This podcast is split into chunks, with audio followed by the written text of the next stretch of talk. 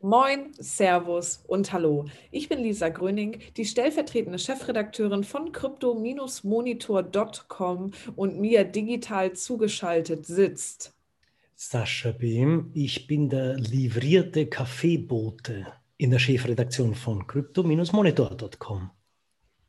Sehr schön, sehr schön. Apropos Kaffee, ich hoffe, ihr hattet heute alle schon ein paar Kaffees, denn Endspurt Ende der Woche, beziehungsweise gestern war sogar ein Feiertag hier bei uns in Deutschland. Von daher hoffen wir natürlich, dass es euch gut geht und ihr ganz entspannt an diesem Freitagnachmittag dem Krypto Monitor Podcast lauschen könnt. Denn die Woche war in der Welt der Kryptowährungen ja nicht wirklich entspannt. Denn die Kurse sind ganz schön in den Keller gefallen. Vor allem der Bitcoin-Kurs.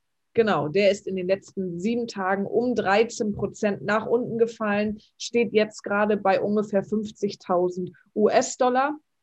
Da mussten einige ja, vermutlich Verluste hinnehmen. Ansonsten der Binance Coin, Doji Coin, äh, Theta, Ripple etc.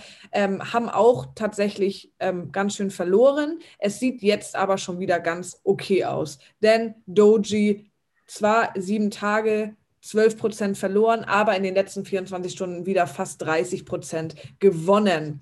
Und ganz interessant finde ich, wenn wir einmal auf die Tabelle schauen, hm, wie das Ranking mittlerweile vergeben ist. Denn wir haben unter den Top 10 einen neuen Coin und das ist Internet Computer.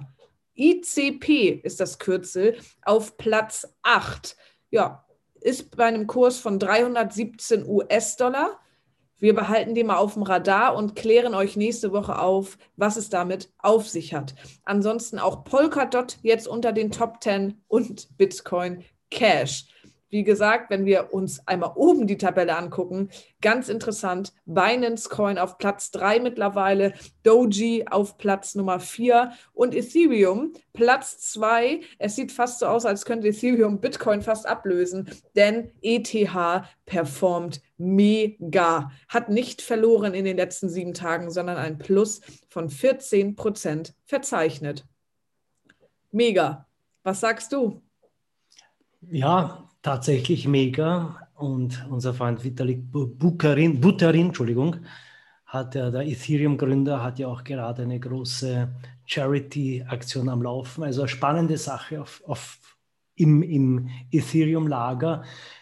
Ja, der Vollständigkeit halber muss man aber schon dazu sagen, dass Ethereum bei der Marktkapitalisierung doch noch nicht einmal die Hälfte von Bitcoin ist. Also da gibt es da gibt's schon noch einen, einen Aufholbedarf, aber neige zu Übertreibungen. Der, der, Trend ist eindeutig und was natürlich das Thema ist, das Never-Ending-Thema ist, Proof of Work, Proof of Stake, Proof of irgendetwas. Es gibt ja seit Ewigkeiten die Gerüchte und diese Gerüchteküche brodelt seit Ewigkeiten, dass Ethereum umswitchen möchte von Proof of Work zu einem äh, etwas ökonomischeren äh, Algorithmus ja, und das könnte vielleicht langfristig, wenn wir jetzt sehr fantasievolles begabt sind, könnte das tatsächlich für Bitcoin ein bisschen ein Issue werden, der vermeintlich ja, verheerende Carbon Footprint. Ja, und das hat ja auch diese Woche ein paar Konsequenzen gezeitigt. Ganz richtig, denn unser Tesla-Freund Elon Musk ja, der hat sich so ein bisschen von Bitcoin verabschiedet, hat nämlich Bedenken, Umweltbedenken aufgrund des Minings und des extremen Stromverbrauchs von Bitcoin. Hm, hat er jetzt ein Tweet mal wieder abgesetzt, dass Tesla die Bitcoin-Zahlungen nicht mehr annimmt. Genau, ist absolut durch die Presse gegangen und der Bitcoin-Kurs, wie du eben schon richtig sagtest, musste etwas darunter leiden.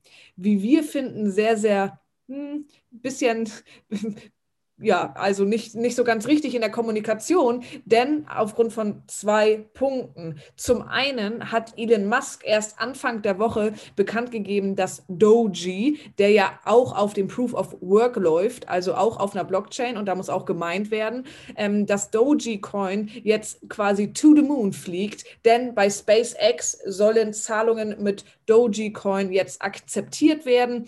Bei Tesla hört man auf mit Bitcoin. Hm, who knows? Was außerdem noch sehr, sehr interessant ist, ist natürlich das Thema rund um Nachhaltigkeit.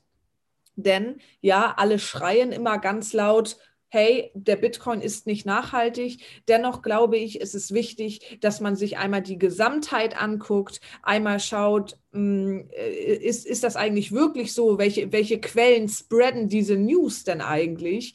Und es gibt auch tatsächlich Unternehmen, die gesagt haben, hey, wir haben uns damit auseinandergesetzt und uns nochmal ein paar andere Studien angeschaut etc. Wir bleiben trotzdem dem Bitcoin treu. Auch hier werden wir euch nochmal genauer aufklären und natürlich auch schauen, was es für Alternativen gibt im Sinne der Nachhaltigkeit. Gibt es überhaupt schon nachhaltige Kryptowährung? Denn go green it is. Wir schauen uns das mal an und alles findet ihr bald auf crypto-monitor.com.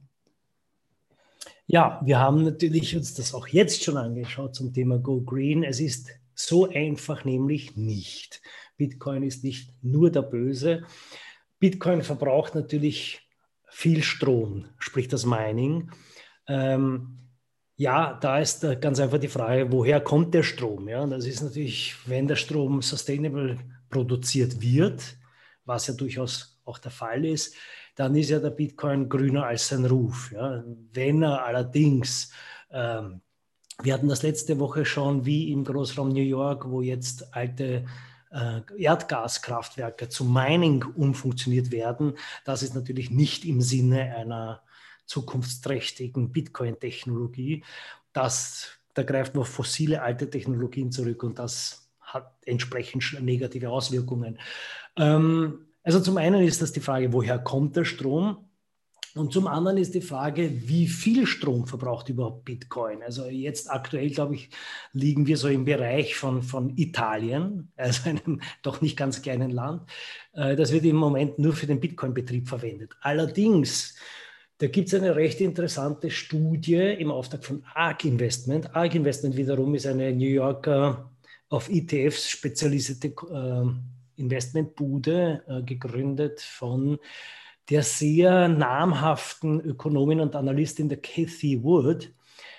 Die sind spezialisiert auf disruptive Technologien, also von Robotik über Gentechnologie, über äh, Fintechs und natürlich auch Blockchain. Also die, die haben auch, ähm, die investieren auch immer in Krypto-Assets und man muss dazu sagen, die wissen schon ein bisschen, was sie tun, weil sie haben seit der Gründung von 2014 bis heute eine jährliche Rendite von 39 Prozent erwirtschaftet. Das heißt, die haben schon im, die sind nicht, die tappen nicht ganz im Dunkeln, würde ich sagen. Und wie gesagt, diese Studie von ARC in Auftrag gegeben, hat äh, in Relation gesetzt die verschiedenen Asset-Systeme und wie viel Energie sie verbrauchen. Also, und da hat man sich angeschaut, das Bankensystem weltweit scheint aktuell um die 2,34 Milliarden Gigajoule pro Jahr zu verbrauchen. Gold Mining ungefähr eine halbe Milliarde Gigajoule und Bitcoin Mining 184 Millionen Gigajoule. Äh, das heißt, wenn man jetzt das Ganze, das hat natürlich gedanklich schon ein bisschen unschärfer, aber wenn man das jetzt einmal ganz rough in, Verbind in Relation setzt, ist der Bitcoin sogar um circa 40 mal effizienter als das Bankensystem und circa 10 mal effizienter als das Goldschürfen. Also sprich Menschen, die sagen, wir glauben an den Bitcoin, weil das vielleicht in Zukunft sogar die energieschonendere Variante sein wird, haben so Unrecht nicht. Also man müsste sich halt vorstellen, dass äh, nicht jetzt in on top betrieben wird, sondern dass es vielleicht einen Teil dieser bestehenden Systeme, das Gold Mining, nehmen wir das einmal ganz locker her, abschafft oder ersetzt, dann wäre das natürlich ein Riesenenergiegewinn. Ja? Also diese Fantasie muss man auch haben und man müsste das, wie gesagt, man muss sich das auch immer ein bisschen in Relation ansehen. Also sprich, Bitcoin ist nicht so ineffizient und es kommt sehr darauf an, welche Energien ihn speisen. Genau. Und jetzt, wo Elon Musk äh, dem Bitcoin quasi kurzweilig den Rücken gekehrt hat, sehen viele Unternehmen das aber ganz anders. So zum Beispiel MicroStrategy, über die haben wir auch schon mal berichtet. Die hatten, hm, ich glaube, Anfang des Jahres äh, ordentlich in Bitcoin investiert, Bitcoins gekauft und haben jetzt nochmal nachgelegt, haben nämlich 217 Bitcoins gekauft. Das ist ein ungefährer Wert von 15 Millionen Dollar. Also ähm, ja, nicht jeder kehrt dem Bitcoin den Rücken, nur weil Elon Musk das sagt. Ist ja auch richtig so. Ähm, von daher, ja, Sascha, hast du noch etwas? Ich habe noch viel zu tun und das Wochenende vor der Nase. Sehr schön. Dann würde ich sagen, äh, ja, lassen wir auch unsere Hörer in das wohlverdiente Wochenende. Wenn ihr möchtet, dann folgt uns gerne auf allen Social Media Plattformen und aktiviert gerne die Push-Benachrichtigung auf crypto-monitor.com. Außerdem gibt es jetzt den wöchentlichen Newsletter immer am Freitag. Tragt euch gerne dafür ein auf unserer Website, damit ihr up to date bleibt. Und wir freuen uns schon auf nächste Woche. Bis dahin, ein sonniges Wochenende.